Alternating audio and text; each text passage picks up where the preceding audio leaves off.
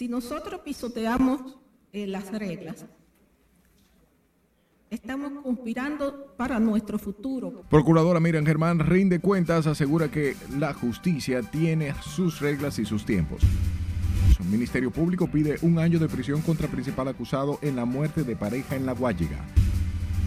Parte de la degradación que como comunidad de fe, como CODU, siempre hemos venido denunciando. Escándalo sacude Liceo Unión Panamericana tras circular videos de estudiantes teniendo sexo en el plantel.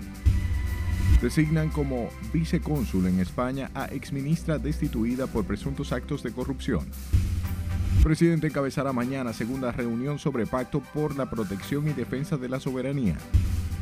Proyecto de ley sobre fideicomiso público con su informe. Senadores aprueban en primera lectura y con modificaciones el proyecto de ley de fideicomiso público.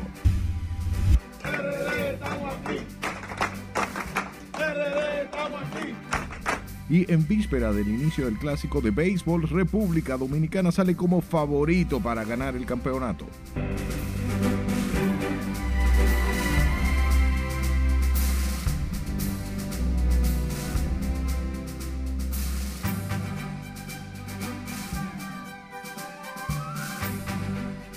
Hola de informarse, buenas noches y bienvenidos a esta su emisión estelar para mí. Siempre es un honor llevarles información. De inmediato comenzamos y lo hacemos con la Procuradora General de la República, Miriam Germán Brito, quien aseguró en un discurso de rendición de cuentas que la justicia tiene sus reglas, sus tiempos y no se puede pisar porque sería atentar contra la democracia. La magistrada también reflexionó sobre los altos niveles de violencia que afectan al país. Nelson Mateo con estos detalles. Si nosotros pisoteamos eh, las reglas, estamos conspirando para nuestro futuro como, como nación. La titular del Ministerio Público realizó la tercera rendición de cuentas de su gestión al frente de ese órgano estatal. Destacó el avance de la institución en los procesos penales y la lucha contra la corrupción. El Ministerio Público tiene el deber de actuar en apego estricto al debido proceso para que la justicia no sea el reflejo de prejuicios. Sin embargo, entiende que hay que respetar el debido proceso en cada esfuerzo por hacer justicia desde el Ministerio Público.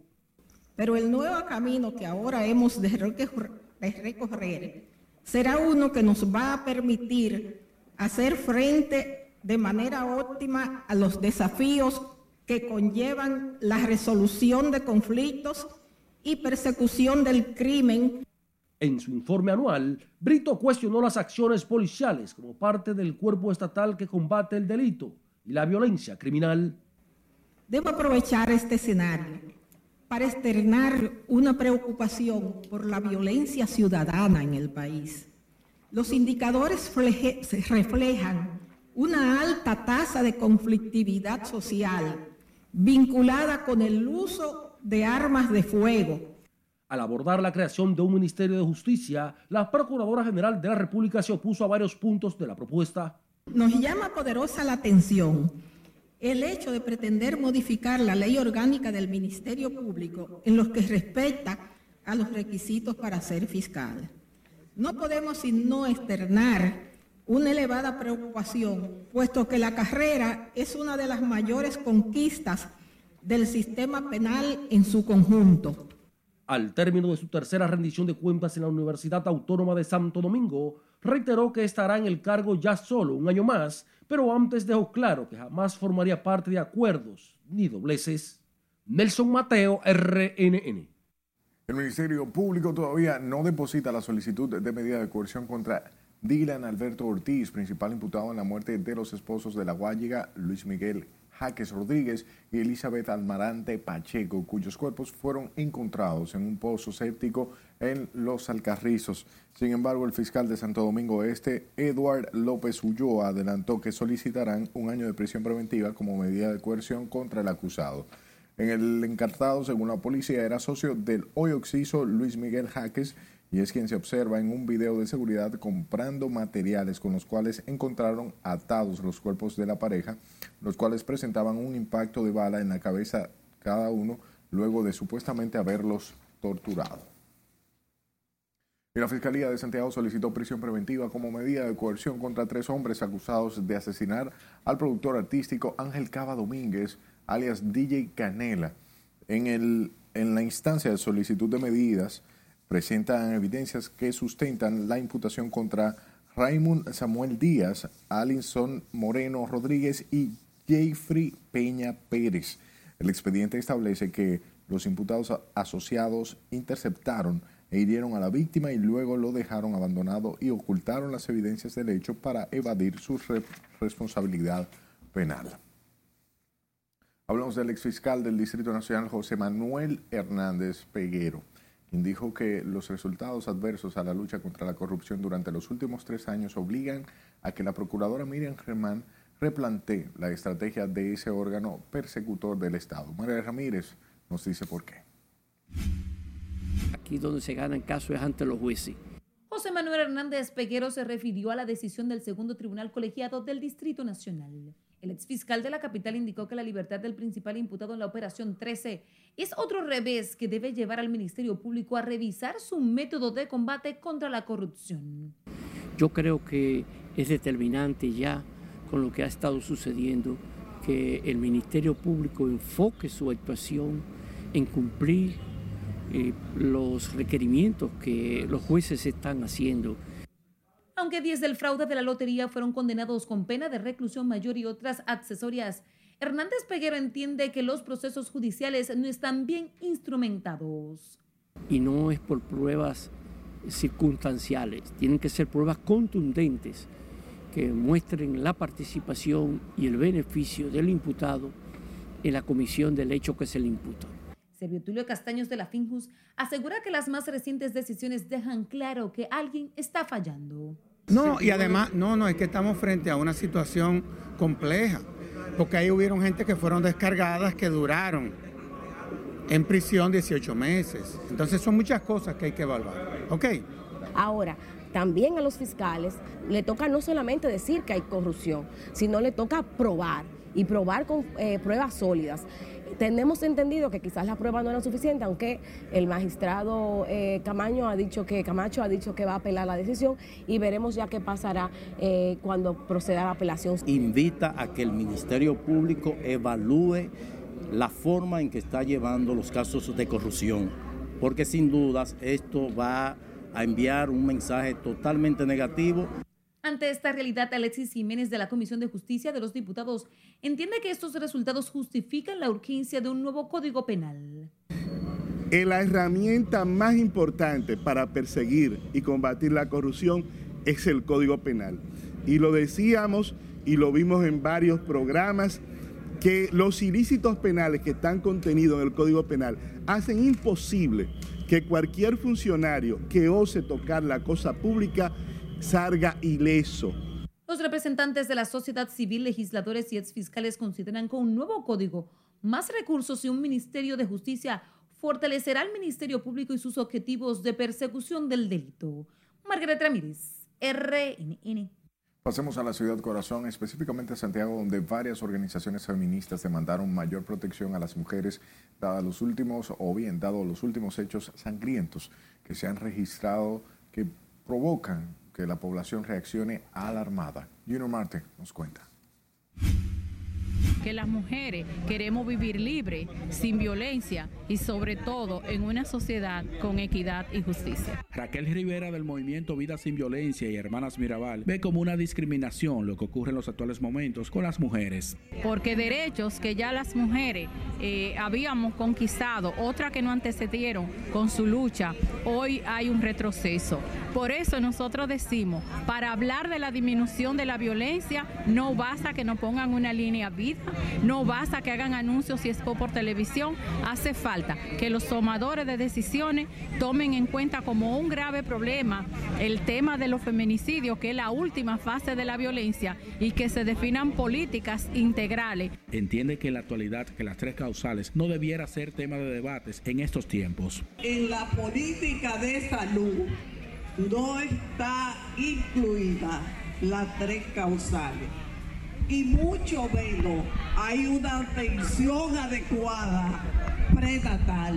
Las mujeres se concentraron en la parte frontal de la gobernación de Santiago, en el Parque Duarte, como forma de llamar la atención previo al Día Internacional de la Mujer. Queremos poder tener la oportunidad de decidir Y gracias a ustedes por apoyar a la prensa, por estar aquí, gracias a todos los movimientos, organizaciones y redes de cada comunidad. La manifestación contó con el apoyo de algunos centros educativos, así como juntas de vecinos. La protesta de las mujeres se registra en momento en el que en el país se han producido varios casos de mujeres que han sido víctimas de la irracionalidad machista. En Santiago, Junior Marte, RNN. En Gaspar Hernández, provincia de Espaillat, la nueva víctima del feminicidio es una hija del periodista Enrique Vargas. La joven Reimi Maciel Camilo Abreu, de 26 años de edad, murió a manos de su expareja Pedro Julio Polanco Espinal, quien mientras, eh, mientras recibía atenciones médicas en la sala de emergencias del Hospital Manuel de Luna. Según el médico legista, a Raimi Maciel le propinaron una herida de arma blanca en, en el lado derecho del cuello que alcanzó la vena yugular y le provocó la muerte. Por otro lado, la familia de Cristani de León, una joven de los Aguayos de San Francisco de Macorís y recién llegada de Italia, denunció que su pariente está desaparecida desde el pasado sábado. Cristiani salió de su hogar con destino a Santo Domingo, pero desde entonces no se sabe nada de ella. Los familiares han solicitado a la Policía Nacional redoblar los esfuerzos para encontrar a la joven cuyo paradero se desconoce desde el pasado fin de semana. Hablemos del Centro de Estudios de Género del Instituto Tecnológico de Santo Domingo, que recomendó al gobierno un plan de educación integral para prevenir los feminicidios y suicidios de los victimarios. Desiree del Rosario enfatizó en la atención que se debe dar a la familia, ya que los feminicidas también acaban con sus propias vidas. Si el rol de prevención, que es el fundamental, porque si analizamos cuál es el patrón, los feminicidas se suicidan. Entonces, si el rol es de sancionar, definitivamente no tenemos casos. Entonces, estamos perdiendo vida de hombres y de mujeres. Y como educadoras, el planteamiento desde INTEC es, tenemos que trabajar en la prevención, tenemos que incentivar la educación para la resolución de situaciones desiguales y conflictivas. En rueda de prensa, el INTEC abordó la urgencia de atender el tema debido a que los feminicidios le anteceden la violencia física, sexual y psicológica. También presentaron 11 puntos de sugerencia al gobierno con especial énfasis en la educación e igualdad para prevenir los abusos y violencia.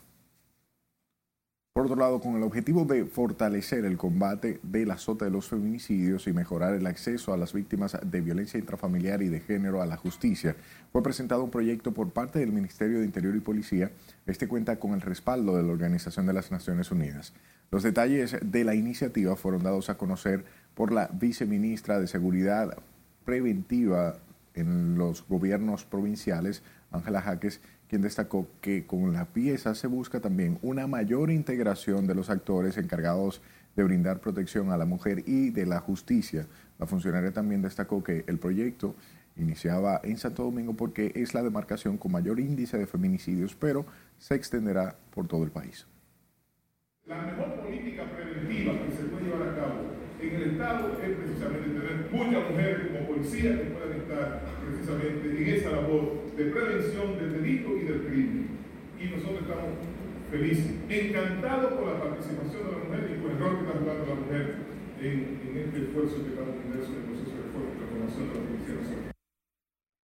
En tanto, el Ministerio, o bien el ministro de Interior y Policía, Jesús Vázquez, dijo que el 20% en la policía son mujeres y que aspiran a que éstas tengan un cuadro general de la policía de un 50% mujer y 50% en el menor tiempo posible.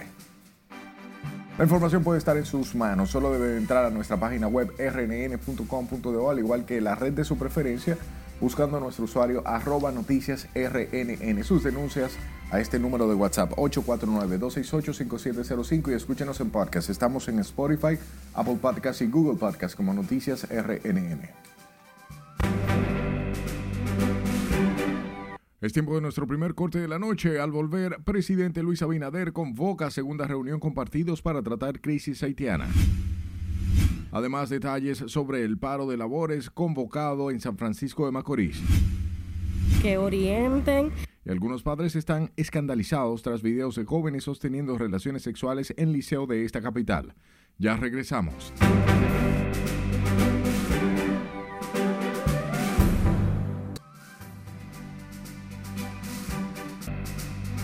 El secretario general de las Naciones Unidas llegó este martes a Ucrania para reunirse con el presidente de ese país. De forma paralela, Rusia anunció la liberación de 90 prisioneros de guerra ucranianos. Denise Alcántara nos amplía esta y otras informaciones acontecidas este martes en el resumen internacional. El secretario general de la ONU, Antonio Guterres, llegó este martes a Ucrania para reunirse con el presidente ucraniano Vladimir Zelensky, según anunció el representante adjunto de Guterres, Farag Haq. Esta visita es la tercera que el alto cargo realiza en el último año y tiene el objetivo de debatir, entre otras cosas, la extensión del acuerdo sobre el transporte de granos por el Mar Negro, informó previamente su portavoz.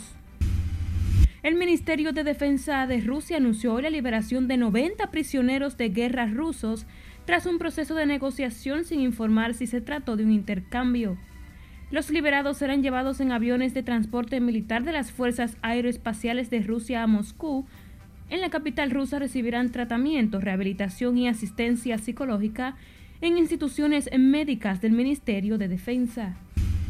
Las autoridades mexicanas localizaron a los cuatro estadounidenses que estaban secuestrados desde el viernes en una zona fronteriza al norte de México. Al parecer, dos de los miembros del grupo habrían fallecido, otro estaría herido y la última integrante estaría ilesa. Estas personas fueron sorprendidas en un fuego cruzado el pasado viernes en el estado de Tamaulipas y no se sabía su paradero desde entonces. Estados Unidos considera inaceptable el secuestro de cuatro estadounidenses en México, dos de los cuales fueron hallados muertos y quiere que se haga justicia. Los estadounidenses fueron secuestrados tras cruzar la frontera el pasado viernes para comprar medicinas. El presidente de los Estados Unidos, Joe Biden, casi se cae por al menos cuarta ocasión al ascender por las escaleras del Air Force One de regreso a Delaware luego de su visita a la ciudad de Selma, en Alabama, para celebrar el 58 aniversario de la Marcha Sangriento Domingo. El mandatario estadounidense se ha tambaleado al menos unas tres veces al abordar el avión siendo la más reciente el salir de Polonia después de su viaje sorpresa a Kiev en medio del aniversario de la guerra en Ucrania. La policía ha detenido a dos menores de edad y ha identificado a otros tres por supuesta participación en una agresión sexual contra una niña de 11 años en un centro comercial al noreste de España en noviembre pasado. La familia de la menor interpuso una denuncia el pasado mes de diciembre por la agresión y las fuerzas de seguridad de la región de Cataluña abrieron una investigación. El expresidente de Perú, Pedro Castillo, negó este martes rotunda y categóricamente que sea autor y forme parte de una organización criminal conformada durante su gobierno, tal como lo acusó la Fiscalía al argumentar su pedido de 36 meses de prisión preventiva en su contra. Criticó en ese sentido que la Fiscalía haya pedido ese periodo de prisión en su contra cuando ya se cumple una orden que aseguró lo tiene secuestrado injustamente. En el resumen de las internacionales, Lenzi Alcántara, RNN.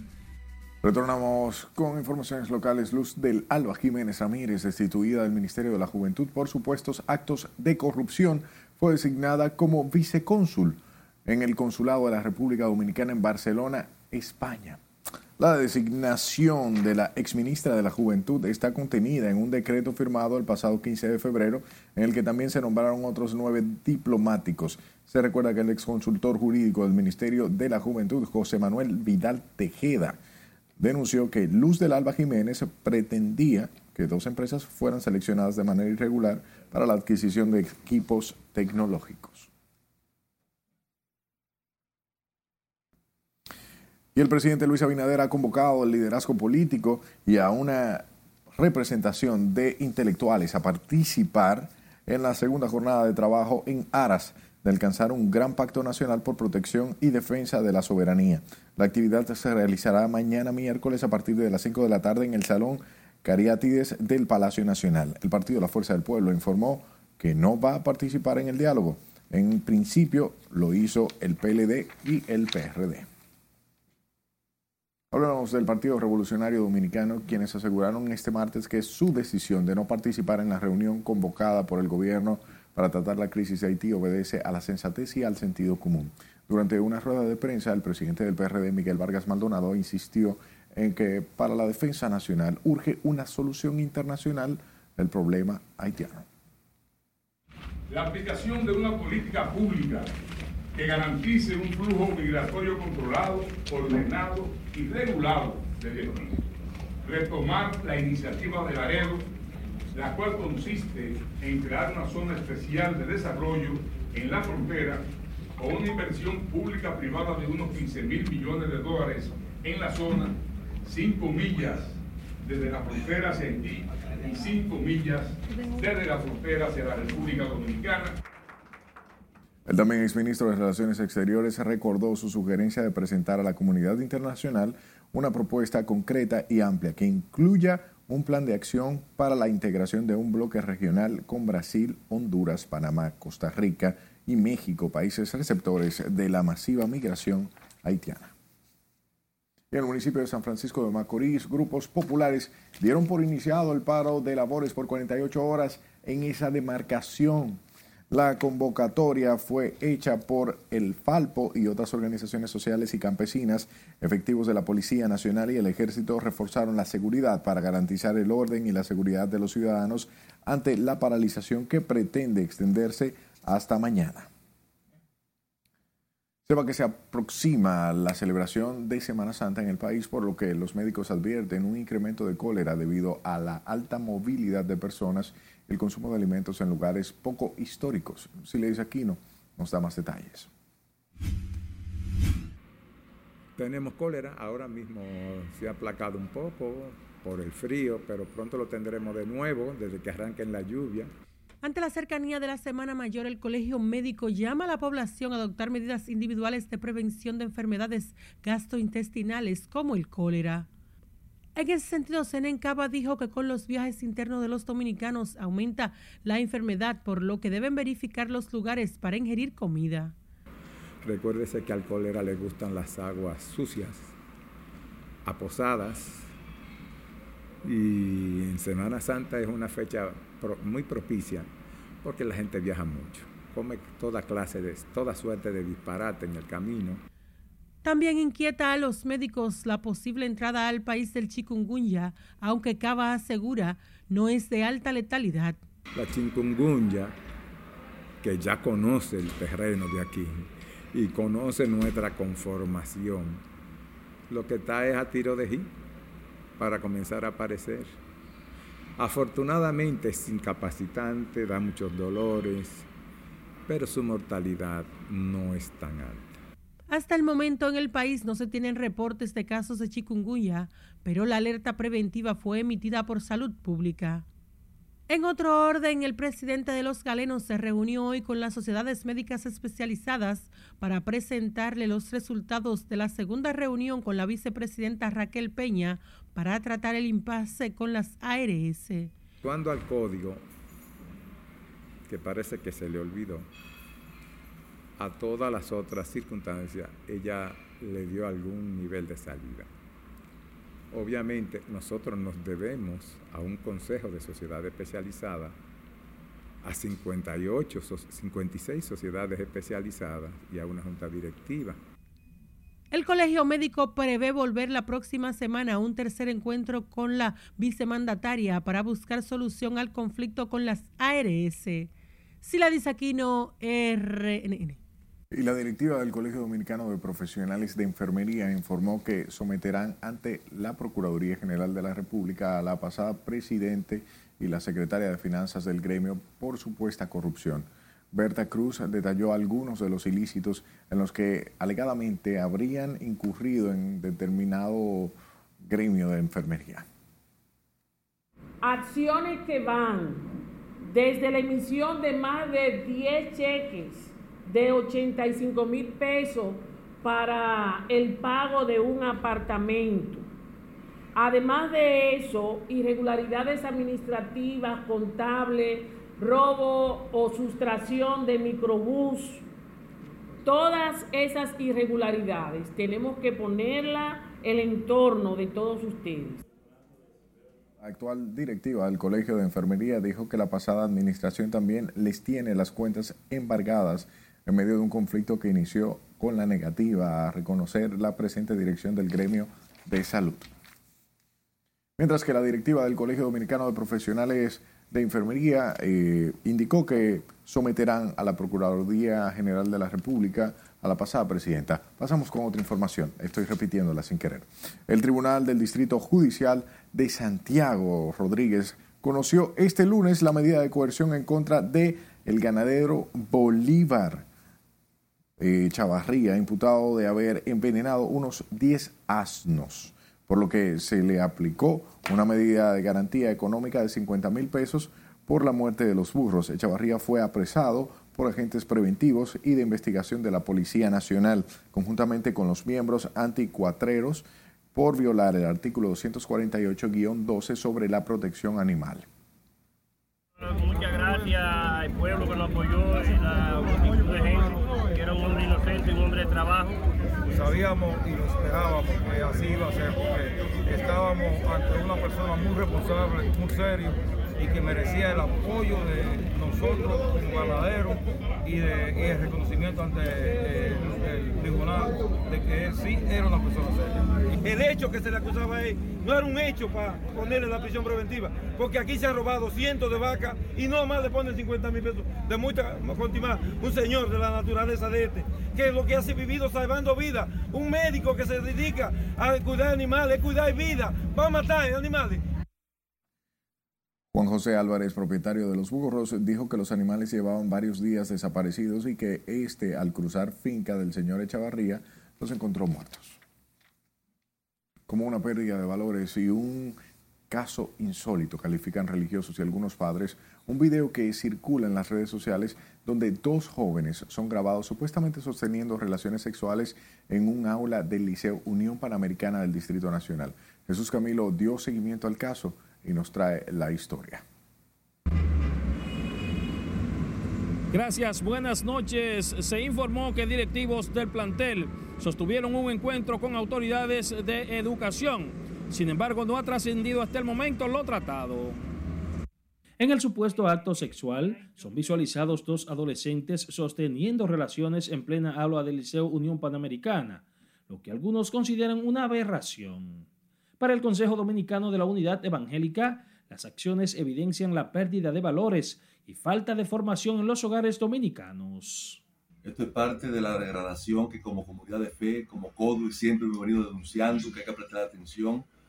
Y sobre todo estas cosas, estos antivalores que se fomentan, incluso organismos internacionales y legislaturas que se quieren hacer para eh, aprobar tipos de antivalores como estos, los profesores, y aún los padres están desautorizados para corregir, para poner el orden. Y por eso los estudiantes se están comportando como estamos viendo en este momento, que es una vergüenza nacional e internacional. Que den educación eh, sexual en las escuelas, que orienten un programa de orientación a los padres para que eh, implementen eh, alguna alternativa para poder, poder orientarlo de cómo poder orientar a sus hijos. Tras reprochar el atrevimiento de los adolescentes, algunos padres consultados demandaron de las autoridades educativas mayor vigilancia y atención a los estudiantes. Los mismos padres también tienen que poner de su parte, tienen que hablarle a los hijos allá en su casa, darle, darle buena educación y que se comporten como tienen que portarse en las escuelas. Que ponga atención, que le, pone, eh, eh, que le echa mano a eso porque eso está, eso está perdido totalmente. El hecho ocurrido en un aula del Liceo Unión Panamericana del ensanche Miraflores de esta capital se ha hecho viral a través de un audiovisual que circula en las redes sociales. Algunos de los consultados esperan además que las autoridades educativas apliquen las sanciones correspondientes en este caso. Paso contigo al set de noticias. Gracias Camilo por la información. 02049, el proyecto de ley sobre fideicomiso público. Vamos a nuestra segunda pausa de la noche. Cuando estemos de vuelta, Senado aprueba en primera lectura proyecto de fideicomiso público. para que la gente pueda comprar su comida. También le contamos qué piensan las amas de casas sobre posible programa para bajar de precio algunos productos básicos. Ya eso es indefendible. Y dirigente de la Fuerza del Pueblo asegura situación del alcalde en la Romana es indefinible. Esta es la emisión estelar de Noticias RNN. Ya volvemos.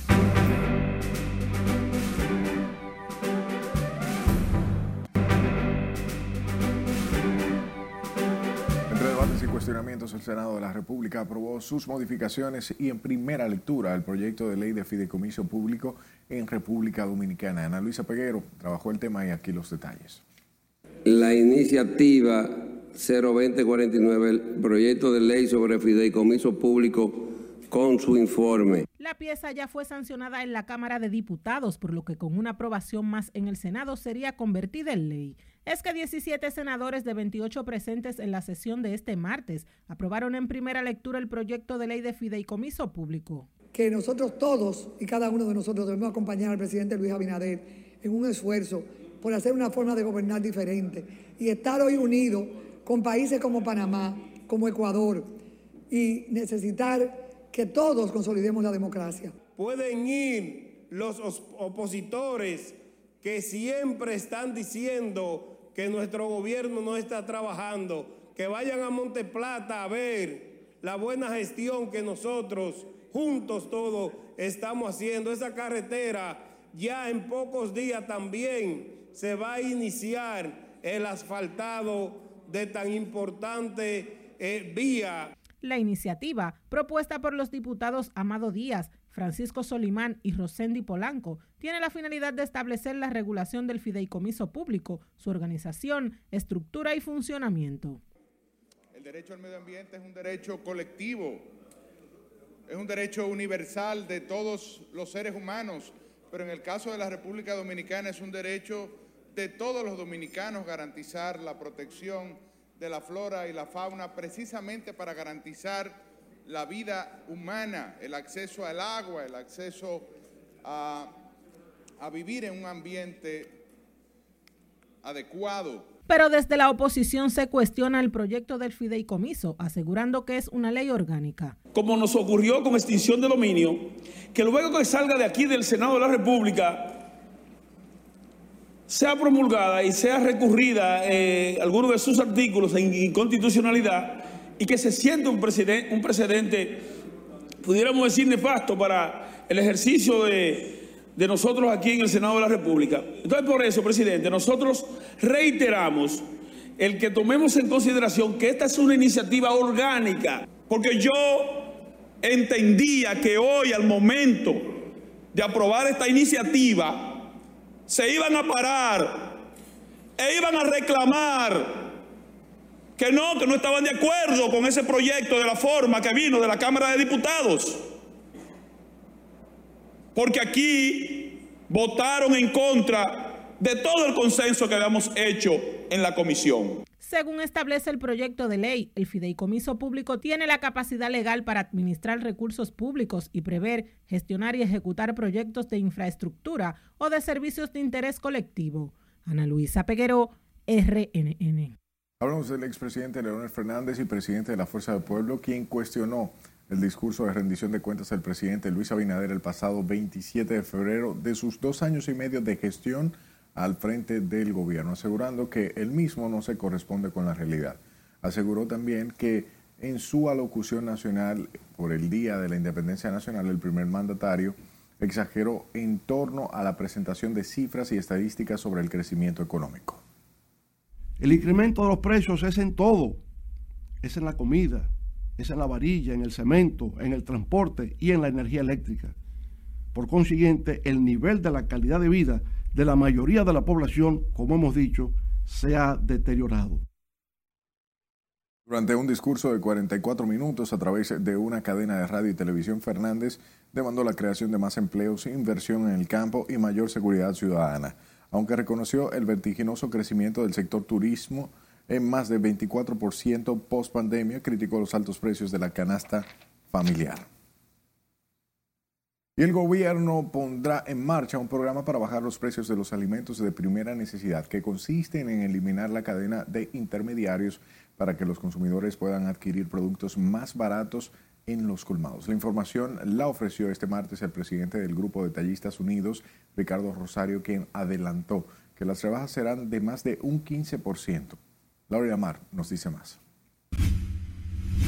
Con esta iniciativa que se pondrá en ejecución a mediados de este mes, el gobierno busca amortiguar los altos costos de la canasta familiar, beneficiando directamente al consumidor final.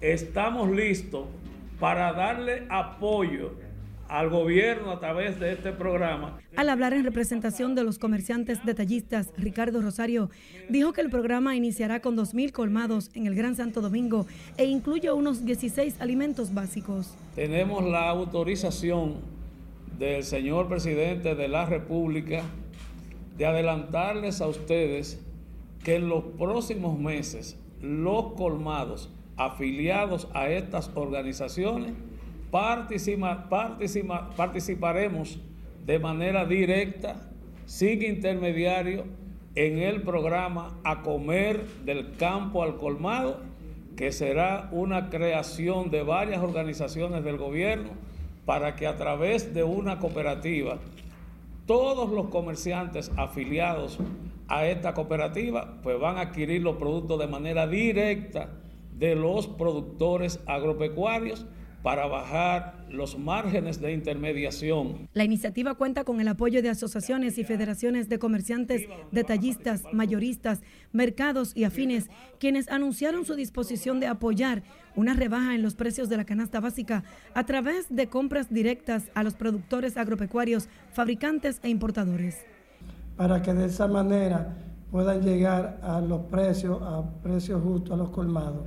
Eh, es eh, de sumo interés del presidente de la República de que ese proyecto arranque lo más pronto posible, porque de esa manera vamos a tener precios justos, porque ya va a llegar, el, el producto va a llegar del campo directamente al colmado. Nosotros también queremos felicitar el Banco Agrícola que ha desembolsado más de 5 mil millones de pesos a tasa cero y además, el Ministerio de Agricultura, que ha tenido una política de planificación bien definida para que aquí no falte. Ustedes han visto que sí está un poco caro, pero nunca ha faltado un producto de primera necesidad en el plato de cada dominicano. A través de este programa, denominado Del Campo al Colmado, bajarán de precios en una primera etapa productos como el arroz, aceite, plátanos, ajo, papa, cebolla, huevos, habichuela, azúcar, pollo, leche o entre otros rubros de alto consumo por la población. Los colmaderos estarán debidamente identificados con el programa y bajo un sistema de supervisión continua para garantizar el cumplimiento de la iniciativa. Laurila Mar, RNN. En adición al anuncio de los comerciantes detallistas de que el gobierno pondrá en marcha un programa para bajar los precios de los alimentos de hasta un 15% a través de los colmados fue valorado por amas de casa. Con estos detalles, Juan Francisco Herrera. Para las amas de casa, cualquier iniciativa que disminuya los precios de los productos de la canasta familiar cae como un aliciente a la población, sobre todo que involucren directamente a los colmados, donde compran las familias de escasos recursos económicos. Hay veces que hay que utilizar los colmados, tú ves, porque si uno no tiene para ir a los súper, se compra, uno tiene que estar cheleando, como dice uno. O sea que ayudaría mucho si, se consigue más barato en los colmados. Claro que sí. Doña Ramona, que vive en Villa Francisca, también ponderó que se esté buscando soluciones concretas con el tema de la comida. Bueno, hay que rebajar los precios, que están demasiado altos, están muy caros, para que la gente pueda comprar su comida. ¿Ayuda eso a la gente más pobre? Sí. ¿Cuál producto usted cree que hay que hacerle esa rebaja? El arroz, los huevos. Pero los dueños de colmados aseguran que si ellos reciben los productos de la canasta familiar a más bajo costo, tendrán igual impacto en los clientes. Sí, en verdad, ellos, ellos están diciendo que, que los productos le van a llegar más, más baratos a nosotros, a los colmaderos para entonces nosotros vendérselo más barato a los consumidores. ¿Eso ayudaría también a ustedes a aumentar las ventas? Pero claro que sí, porque mientras más barato uno compre, más barato uno vende y más le sube el volumen de venta a uno. Que es bueno que la ciudadanía reciba, porque están los productos un poquito caros. Es bueno que la ciudadanía reciba los productos más baratos. ¿Beneficia eso también a ustedes? Claro, que vendemos un poquito más. Está muy bien, está perfecto. La información la ofreció este martes el presidente del Grupo de Detallistas Unidos, Ricardo Rosario, quien adelantó que las rebajas serán en 16 alimentos. Juan Francisco Herrera, RNN.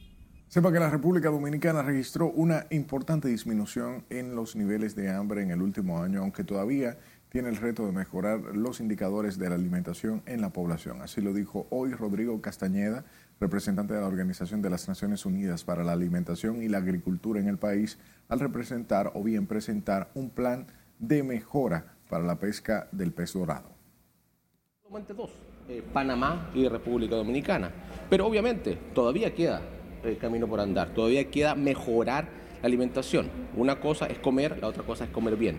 Vamos ahora hacia comer bien. La población pesquera que tenemos, que tenemos más de 15 mil pescadores registrados, eh, sabemos que hay un, aproximadamente un 17 o un 20%, casi un 20% de estos pescadores que se dedican a la pesca del dorado. Nosotros pues con, este, eh, con esta firma de hoy, con este proyecto que hemos estado trabajando, pretendemos llevarle eh, mayores tecnologías, mayor educación, capacitación. La estrategia de la FAO, la Unión Europea y el Ministerio Federal Alemán para la Cooperación Económica y el Desarrollo consiste en relanzar el mercado pesquero, lo que tendría un impacto significativo en la vida de 12.500 personas en las comunidades pesqueras del sureste y suroeste del país. A propósito de que mañana se conmemora el Día Internacional de la Mujer, la Oficina Metropolitana de Servicios de Autobuses anunció el lanzamiento del proyecto de igualdad de oportunidades entre hombres y mujeres para promover la igualdad de género. En la actualidad, las mujeres representan el 44.5% del personal que labora en la ONSA, donde además se desempeña como mecánicas y conductoras de autobuses. Ejercen también funciones en áreas como directoras de departamentales, supervisoras y auxiliares administrativas, entre otras. Actualmente 17 mujeres choferes, pero hay mecánicas, hay mujeres en otras áreas, pero sobre todo las que son choferes ganan igual que los hombres, las que son mecánicos ganan igual que los hombres. O sea, allá hemos practicado la igualdad entre hombres y mujeres. Este martes la ONSA presentó también la campaña de Mujeres a toda marcha, iniciativa con la que buscan visibilizar y resaltar la labor de las féminas que trabajan en esa institución. Hablamos de las empresarias Elena Villella y Ligia Bonetti, quienes expresaron que la preparación académica y la disciplina en las ocupaciones asignadas son herramientas fundamentales para las mujeres lograr así el posicionamiento que deseen. La abogada Marisol Vicens también motivó a las mujeres a no afligirse cuando se les presente un reto por delante. Quisiera recalcar el hecho de vivir en la realidad, no en la virtualidad. La virtualidad es excelente, nos ayuda, nos facilita, nos eficientiza los procesos, nos permite hacer muchísimas cosas. Y yo creo que en la medida en que uno sale de la universidad y está buscando y encontrándose a sí mismo y viendo dónde está su pasión, tener esa seguridad en sí mismo de que no importa dónde caiga, uno tiene que dar su mejor versión, su mejor ser, eh, entregarle ese más de 100% a cada tarea, a cada objetivo. Cada uno de nosotros nació eh, con algunos talentos. Y esos talentos los tenemos ahí y los podemos desarrollar en base a trabajo, en base a dedicación. Y descubrir que tenemos esos talentos es una de las cosas más importantes de la vida. Elena Villella, Ligia Bonetti y Marisol Vicens se refirieron en esos términos tras participar en el conversatorio Mujer y Liderazgo Empresarial que organizaron la Universidad UNIBE y la Fundación Revolución Rosa que dirige Circer Almanzar. Acabamos el tema, la directora de Ética e Integridad Gubernamental y el presidente de la Junta Central Electoral se reunieron este martes para tratar lo relacionado a las bajas puntuaciones que posee la entidad electoral en los sistemas de transparencia del gobierno. Milagros Ortiz Bosch explicó que junto a Román Jaques Liranzo acordaron que buscan un mecanismo para mejorar estos índices, logrando mejor acceso a la ciudadanía de la información a través del gobierno abierto. Hay la idea de que los poderes, eh, la, eh, se establece el artículo 4 de la Constitución, establece la independencia de los poderes, y es así. Pero hay, hay cosas que tienen que ver con el compromiso país, como es el derecho de información. Entonces, él nos estaba explicando los inconvenientes que había tenido y cómo tenía que ir tomando decisiones con la decisión, con la Junta, eh, el, pleno de la Junta Central Electoral y que ya iba tomando algunas misiones. Nos pusimos de acuerdo de colaboración. En cuanto a la Procuraduría General de la República y el Congreso Nacional, colocadas también con bajos índices en transparencia, Ortiz Bosch afirmó que ya también han iniciado un proceso de acompañamiento para mejorar sus índices. La funcionaria resaltó el avance que han venido experimentando con relación a la transparencia y el acceso a la información en las instituciones públicas.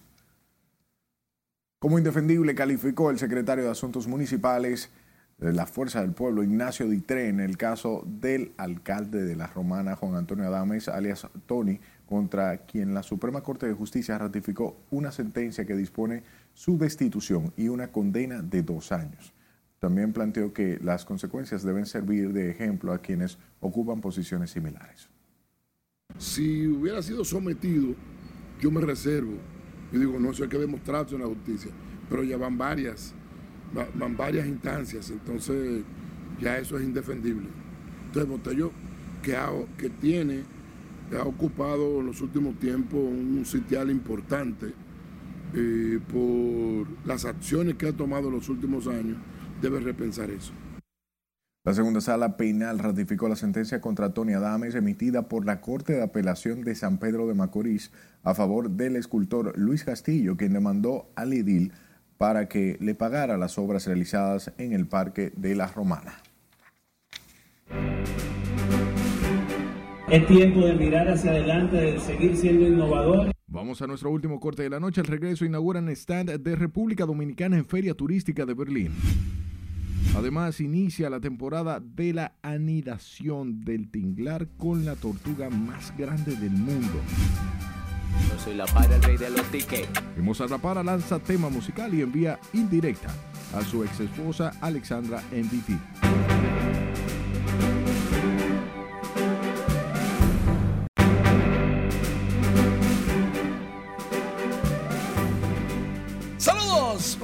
Buenas noches. Iniciamos la entrada deportiva escuchando al manager dominicano Ronnie Linares, a Jeremy Peña y al gerente general Nelson Cruz. Día uno de las prácticas juntos de los chicos en Fort Myers, Florida. Adelante, Ronnie. No, yo le, acabo de decir que yo planeo usar, batearlo en el medio del line. No.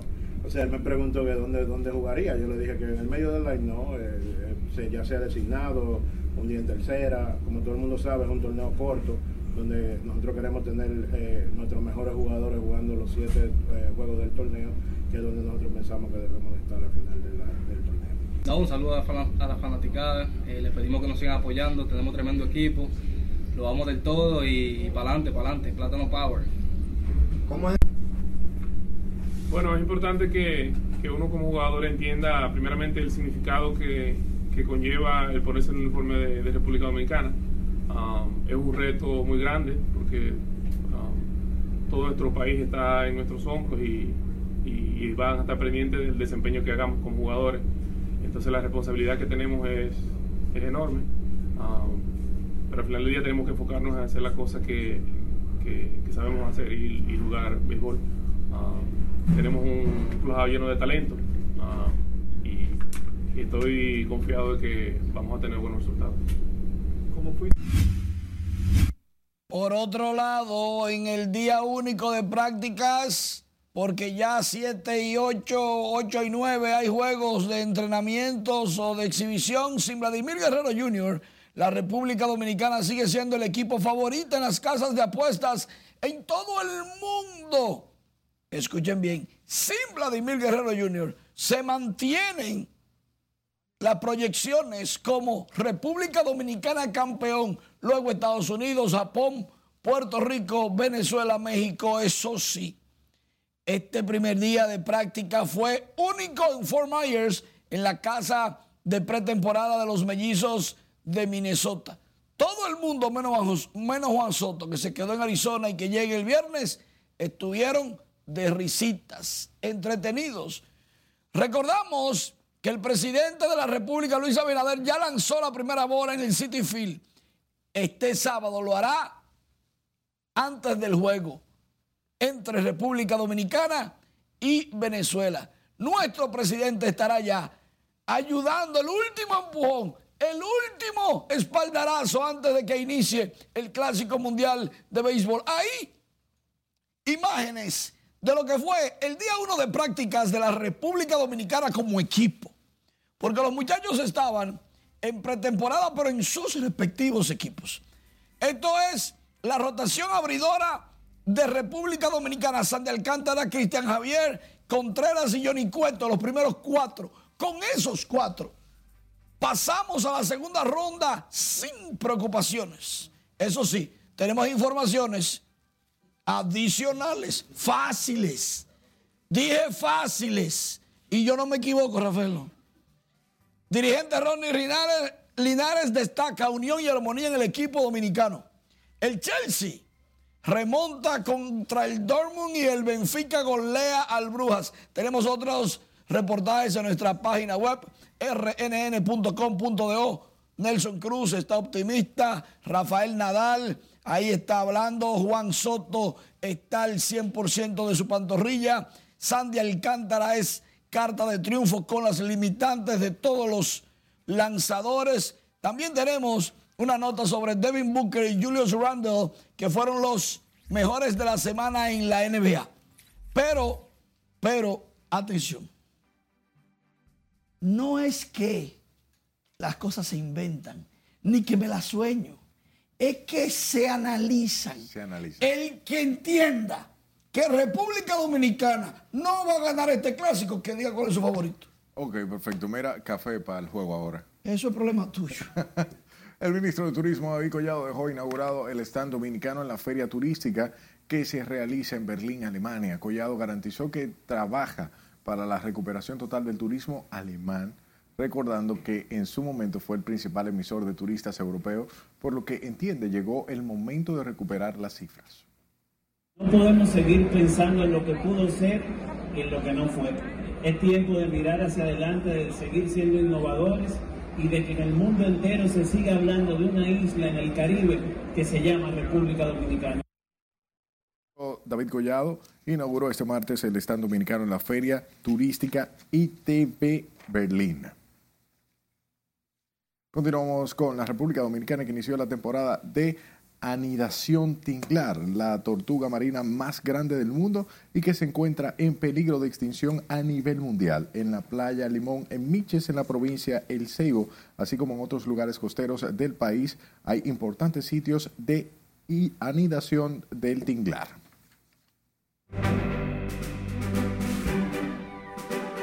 La lucha de las hermanas Mirabal contra Trujillo se convierte en serie. Esta y otras noticias en el mundo del arte y del espectáculo con nuestra compañera Ivonne Núñez.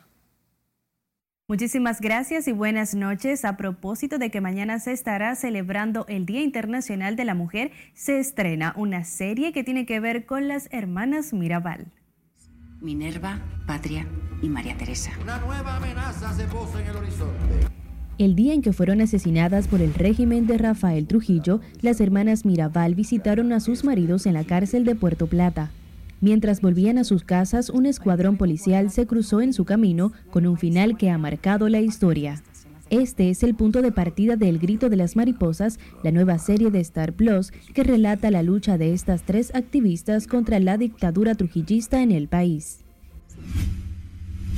Yo soy la para, el rey de los tickets. Es que mi música tiene un piquete. Mozart La Para lanzó un nuevo tema musical titulado No me mata nadie, donde lanza indirecta a su expareja Alexandra MVP y hasta Santiago Matías a lo que llevó.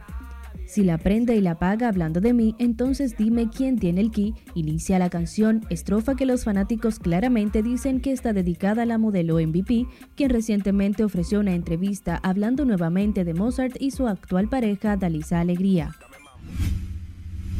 My husband should not be followed. Emma Hemming Willis, esposa del actor Bruce Willis, quien recientemente fue diagnosticado con un tipo de demencia, hizo un llamado a los periodistas para que mantengan la distancia cuando vean al actor en público y no le griten. En un emotivo mensaje por video publicado en su cuenta de Instagram, relató el incidente que sufrió con algunos fotógrafos que intentaron hablar con el actor mientras hacía una aparición pública para reunirse con unos amigos en Santa Mónica, California. El artista dominicano Samuel González promocionó oficialmente su segundo material discográfico Lucerito de mi cielo, al tiempo que celebró su nominación como solista del año en Premio Soberano 2023. La producción contiene cinco temas, uno de ellos lleva el mismo nombre del disco, En Bachata, Es por ti, una balada pop, El Bolero, El Fantasma del Amor, Como No Esperarte, una balada pop y el merengue Ven. Va a ser bonita la niña cuando sea grande, la de... la Porque de- ahora no lo es. No tanto, muy cacona. La materialista es objeto de críticas por sus comentarios a la hija de Nati Natasha y Rafi Pina, Vida Isabel.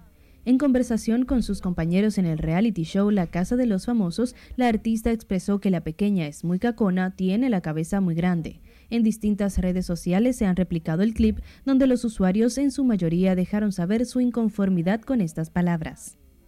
Y muchos de los usuarios concuerdan en que la materialista debió conservarse estos comentarios por tratarse de una menor. Hasta aquí diversión, que tengan un feliz resto de la noche. Muchísimas gracias, Ivonne, por la información. Hasta mañana.